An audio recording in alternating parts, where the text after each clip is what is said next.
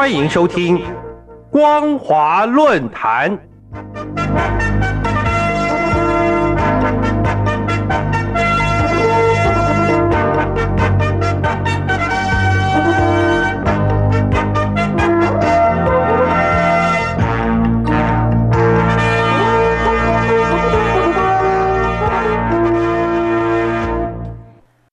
各位听众朋友好，欢迎收听光华论坛，我是罗杰。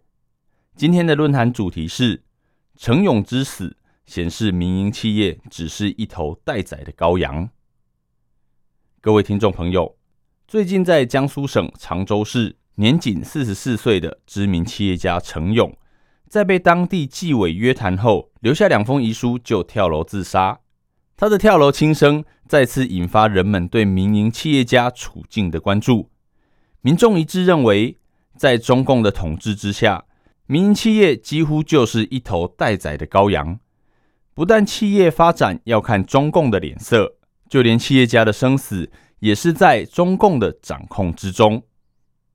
程勇是常州市天宁区正路镇人，是当地华丽液压润滑设备有限公司的董事长。而华丽公司也已经连续十五年在吸油润滑设备行业中保持领先的地位，被称誉为国家专精特新小巨人企业。因此，程勇算是一位非常杰出的企业家。日前，微信公众号“常州华丽”发布消息说，十一月十一号凌晨四点三十六分。常州市华丽液压润滑设备有限公司董事长程勇遭到威逼，承认接受八百万元存款和现金行贿，含冤跳楼身亡，自证清白。但随后该贴文就被删除。就现在已经发布的消息来看，程勇被常州当地纪委约谈而导致跳楼轻生，与原常州市天宁区政府党组成员。副区长杨康成有关，杨康成似乎因为涉贪，今年六月遭到调查。据说查出杨康成受贿或者贪污了八百万元，但是主持调查工作的纪委却没有在杨康成家中或其亲人帐下查到这笔钱，这样就出现了一个赃款去向无从查实的问题，让纪委很是下不了台。按照常理来说，赃款去向不明，并不影响贪污贿赂罪的定罪。奇怪的是，常州纪委竟然把脑筋动到程勇头上，摆出大阵仗的约谈程勇，逼迫程勇承认代替杨康成保管了这笔八百万元的赃款，还勒令他必须上交这笔款项。在纪委的逼迫下。程勇误以为拿出八百万元便可以了事，于是就签字承认。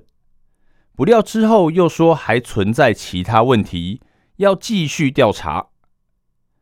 程勇原本心里就很不是滋味，如今还没完没了，一时情绪激动，就留下遗书自杀以证清白。对于不白之冤，程勇在跳楼前留下两份的遗书。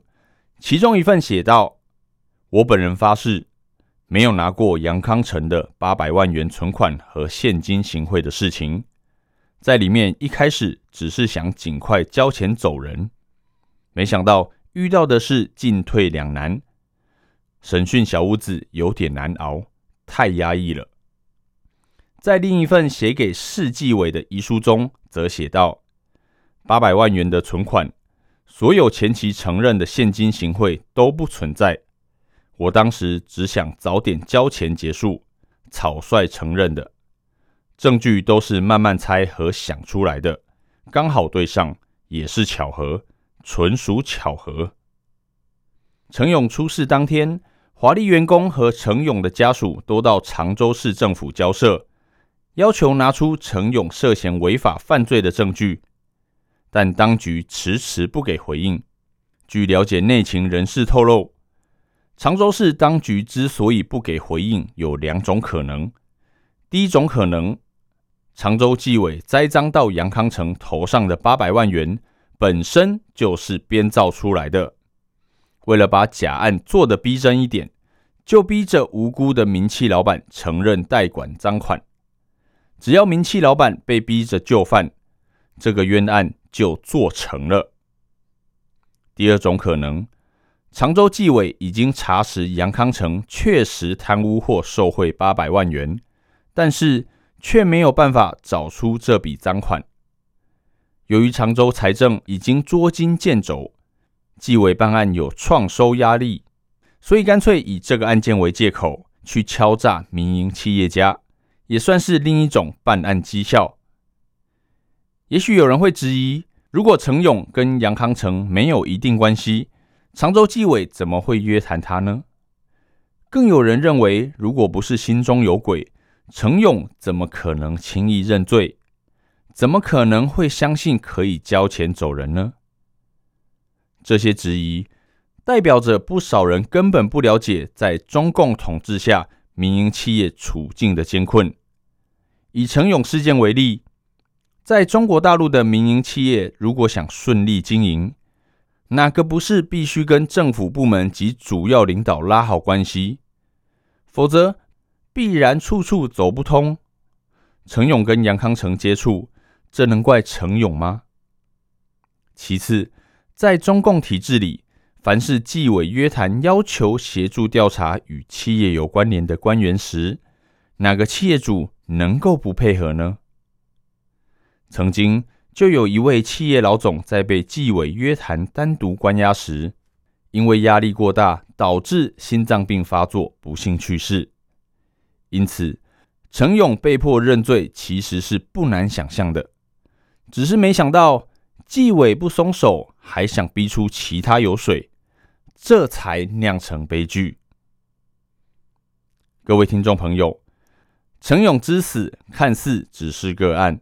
但这个所谓的个案，却凸显出中国大陆众多民营企业的不幸和无奈。这其中的关键，还是在于中共到底把民营企业当成了什么？如果这个关键不能讲清楚，那么下一个程勇将会随时出现的。今天的论坛主题是程勇之死。显示民营企业只是一头待宰的羔羊。我是罗杰，谢谢您的收听。